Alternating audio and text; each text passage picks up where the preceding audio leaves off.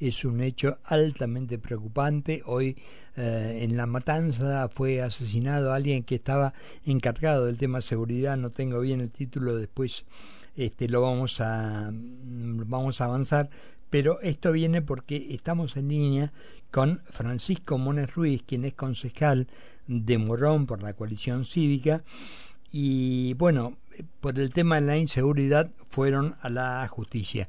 Eh, Francisco, Carlos Poncio saluda, ¿cómo estás? ¿Qué tal, Carlos? ¿Cómo estás? Bien, bien, bien, todo en orden.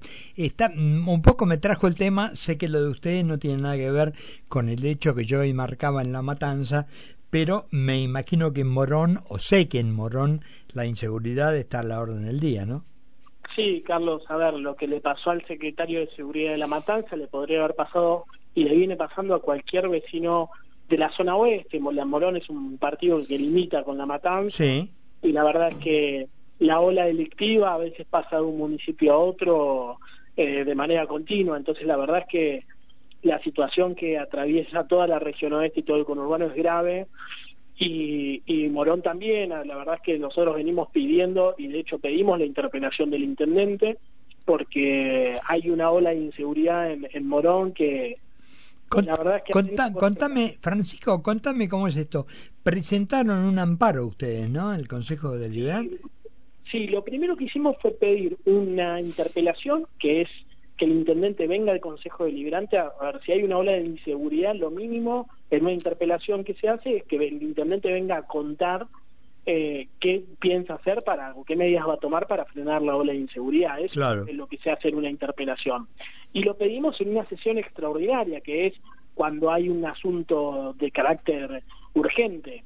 Lo cierto es que esa sesión extraordinaria no se convocó y por eso fuimos, eh, pedimos un amparo, presentamos un amparo por mora en el, en el juzgado contencioso administrativo pidiendo eh, que se intime al Consejo Deliberante a convocar la sesión para tratar la interpelación del intendente.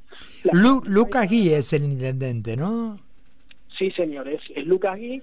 La verdad es que nosotros sentimos que no, no está teniendo a la seguridad como una prioridad y la verdad es que, que nos parece que lo mejor que podría hacer el intendente es, ir al recinto del Consejo Deliberante, contar su plan de acción y que los concejales podamos, no solamente los concejales, los vecinos puedan escuchar eh, qué propone y qué piensa hacer, porque la verdad es que eh, los vecinos de Morón sufren todos los días delitos contra la propiedad, contra la integridad y algunos casos contra la vida, y nosotros no podemos dejar como que no pasó nada. Ah, es importante que el intendente se presente. Por eso fuimos a la justicia, porque no convocaron la sesión y presentamos un amparo justamente para pedir que se intime al presidente del Consejo Deliberante a convocar la sesión para poder tratar la interpelación del intendente.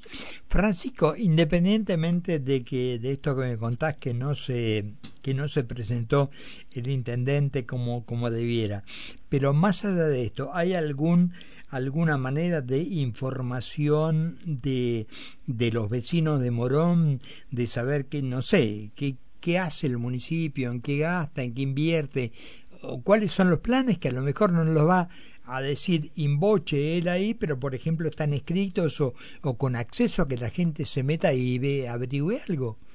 Mira, Carlos, el problema de la información es que, por ejemplo, cada año se vota un presupuesto, pero en los últimos cuatro años eh, de la gestión de Lucas G, el presupuesto en seguridad se subejecutó. Entonces, si el intendente ah. va y dice, voy a gastar un 10% del presupuesto, pero después se ejecuta un 5%, la verdad es que tampoco significa más respuestas a los vecinos. Porque los, Morón, tiene, Morón tiene una central de monitoreo, destacamentos policiales en las plazas, programa Ojos en Alerta, eh, móviles de seguridad ciudadana. Morón tiene 31 cuadrículas policiales. Bueno, ¿cuántos móviles de seguridad ciudadana del municipio hay en cada cuadrícula policial?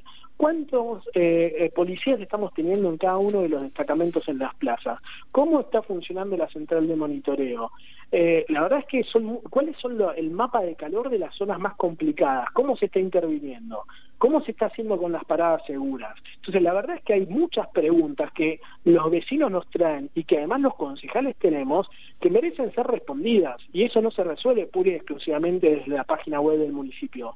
Necesitamos que vengan los funcionarios idóneos cuente en su programa y nosotros podamos hacer un ida y vuelta en el recinto del Consejo Deliberante, que es lo más democrático y lo más común en cualquier eh, democracia, es que vengan los funcionarios a rendir cuenta de sus acciones. Y en este caso, eh, lo que pedimos es eso, que nos vengan a contar cuál es su plan. O sea, ¿Qué piensa hacer el municipio con la inseguridad? ¿Piensa intervenir en los casos de narcotráfico, elevar las denuncias? ¿Qué se hace con las víctimas? ¿Se les da contención psicológica? Hay muchas cosas que el municipio puede hacer. Ahora, ¿lo está haciendo? ¿Lo hace de una manera integral? ¿Cuál es la mirada? Entonces, estas cuestiones son las que necesitan respuesta para que el Consejo Deliberante pueda escuchar de la boca del intendente qué medidas va a tomar. Y es lo que no está pasando. Ahora, Francisco, me decís que hay eh, lugares de monitoreo y todo. Yo esto lo he visto, lo, ha visto mucha gente de televisión, por ejemplo, cómo funciona en Tigre, que en tiempo real se ve a un tipo cometiendo un delito y el patrullero tarda segundos en llegar y no estoy de ninguna manera este, haciéndole, eh, hablando de los méritos de Tigre, pero esto funciona en, en allí en, con ustedes o no? En Morón, por ejemplo? La central de monitoreo se desarticuló. Ah. porque la, la misma, o sea, sigue funcionando, pero la verdad es que las funciones que tenía cuando, eh, hace algún tiempo hoy no son las mismas. Hoy eh, había un sistema integrado donde estaba defensa civil, donde estaba seguridad ciudadana, había un representante de ISAME, un representante de distintas áreas que intervienen en, cuando hay una urgencia. Eso se desarmó todo tienen la misma, monitorean la misma cantidad de, cámaras que hace cuatro años, la verdad es que no se incrementó la lógica de la videovigilancia. Eh, entonces la verdad es que la capacidad de respuesta, por más que vean algo en una de las cámaras, la capacidad de respuesta es poca. ¿Por qué? Porque hay menos móviles de seguridad ciudadana. Entonces, ¿qué va a disparar? ¿Una alerta? Y bueno, hay que ver si la policía le responde o no. Entonces, la verdad es que el municipio, lo que ha pasado con la gestión de Lucas es que el municipio ha renunciado a ser protagonista en, o se ha corrido de prevenir y perseguir el delito. Este es el problema principal, Carlos, que ha tenido Morón. Y es un error, es un error de mirada del actual intendente. ¿Vos pensás que en todo esto hay alguna algún costado que tenga que ver con eh, posiciones políticas? Me refiero, eh, digamos, eh, Zaffaroni estropeó este, todo lo que es este, la justicia en la Argentina, con que aquello de proteger al delincuente, no hablo de zona liberada, pero por lo menos de bueno ser muy indulgente, no correrlos demasiado, no ponerlos en riesgo. ¿Hay algo de esto o no? Y mirá, Carlos, vos pensás que Lucas Guía es un intendente que responde a el espacio del, ex intendente Martín Sabatella, que como son parte del quisedismo duro, eh, que es eh, eh, están en la línea de Kicillof, ellos están más cerca de la lógica de liberar a los presos de que perseguir el delito. Entonces, obviamente que, este problema va a surgir, es, lógico que cuando uno tiene esa política eso suceda. Entonces, me parece que el intendente tiene que rever la mirada que está teniendo sobre cómo hacer la seguridad pública. Hace pocos días eh, hubo protestas de los deliveries, de las aplicaciones de repartidores eh, por todo Morón, porque les roban a la noche, porque no tienen cómo, cómo hacer. Bueno, entonces el municipio tiene que estar atento. ¿Cuáles son las partes conflictivas? Vos decías la matanza. Nosotros tenemos una avenida, que es la avenida Don Bosco, que es el límite entre la Matanza y Morón, es una zona caliente. Ahí tiene que estar el municipio con una mirada más, más fuerte, sobre todo en las partes limítrofes entre Morón y 3 de febrero, entre Morón y La Matanza, Morón y Merlo, porque los límites son lugares eh, naturalmente calientes y el municipio no está teniendo una política eh, de mayor prevención en eso. Los mismos deliveries que dicen, che, mira, Don Bosco es un eh, una zona caliente y no podemos pasar. A la noche es un, cuando hacemos el reparto de la comida, de la cena que piden los vecinos, es, es, es, una zona de mucho riesgo. Entonces, estas cosas hay que mirarlas, pero hay que trabajarlas. O sea, si el intendente no quiere venir a dar información, ¿cómo hacemos para trabajarlo los concejales y cómo hacen los vecinos para saber cómo, cómo afrontar y cómo defenderse ante esta ola, ¿no? Claro, totalmente. Ahora, ¿cómo, eh, ¿cuándo van a saber algo respecto de el, del, pedido de amparo? Mirá, eh, ya nos están llegando, nos están por llegar las notificaciones. Eh, yo igual eh, creo que el problema es político. O sea, sí, obvio. Se, se, se resuelva o no se resuelva positivo o negativamente. El problema principal que tiene el, el intendente eh, es que tiene que dar respuesta. Si el, por más que el juzgado fácil a favor o en contra, lo que no puede pasar es que el intendente no, el silencio, que escape del debate, no entendemos cuál es el, motivo por el cual no querría venir al, al recinto a, si están tan bien las cosas, que vengan a contarnos por qué están bien.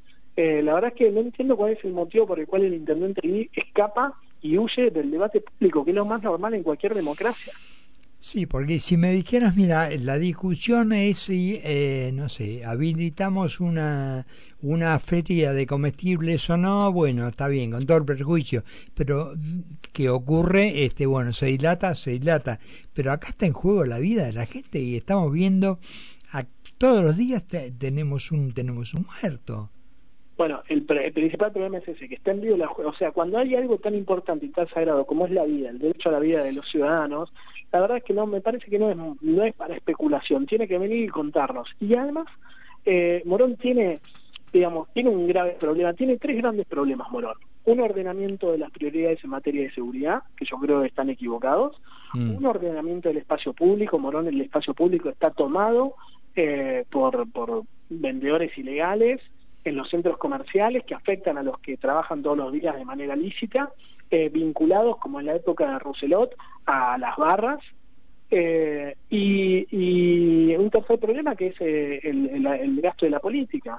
Morón es un municipio que debería tener equilibrio, fiscal y no lo tiene porque acá hay un gasto excesivo en, en, las políticas del intendente, en funcionarios, en cargos, en rentados políticos, que hace que que las tasas vuelen por las nubes y los servicios que brinda el municipio estén por el piso. Este es el principal, los tres principales problemas que tienen Morón.